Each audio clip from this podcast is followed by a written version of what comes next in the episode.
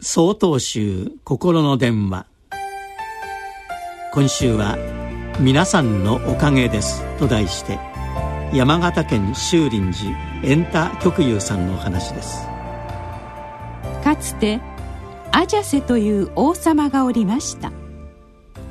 アジャセは父親を殺害して王位につきましたがそのことがアジャセを苦しめます。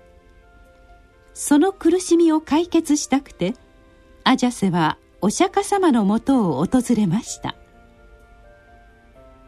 父親を殺害した罪に苦しむアジャセに対してお釈迦様は「あなたに罪があるというなら私にも罪がある」と言われました。アジャセ個人が犯した行為に対してお釈迦様にも一因があるとおっしゃられたのです。どうしてそのようにおっしゃられたのでしょうか？すべてのものは一つ一つが世の中にあるすべてのものの影響を受けています。私たちの行為も同じです。行為の一つ一つは単独では行われません。数えきれないたくさんのつながりによって行われるのです。良いことも悪いことも大小はあれどもつながりの影響を受けているのです。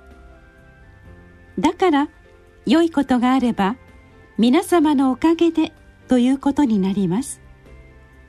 逆に悪いことが起こってもそのことを自分一人で抱え込まなくてもいいのです。もちろん過ちの責任を周りになすりつけてはいけませんし犯した行為を消し去ることはできません。しかしアジャセが自らの罪を自覚し苦しんでいるのであればそれは他でもなくお釈迦様自身の苦しみでもあったのです。苦しみの自覚と共有は仏教の教えの一つです。嬉しい時には感謝し辛い時には支え合う。嬉しいことも辛いことも分かち合うことがつながりの中で生きるということなのです。すべての行いはたくさんのおかげからなされているのですから私たちは「そのおかげから生まれるものをもっともっと分かち合ってまいりましょう。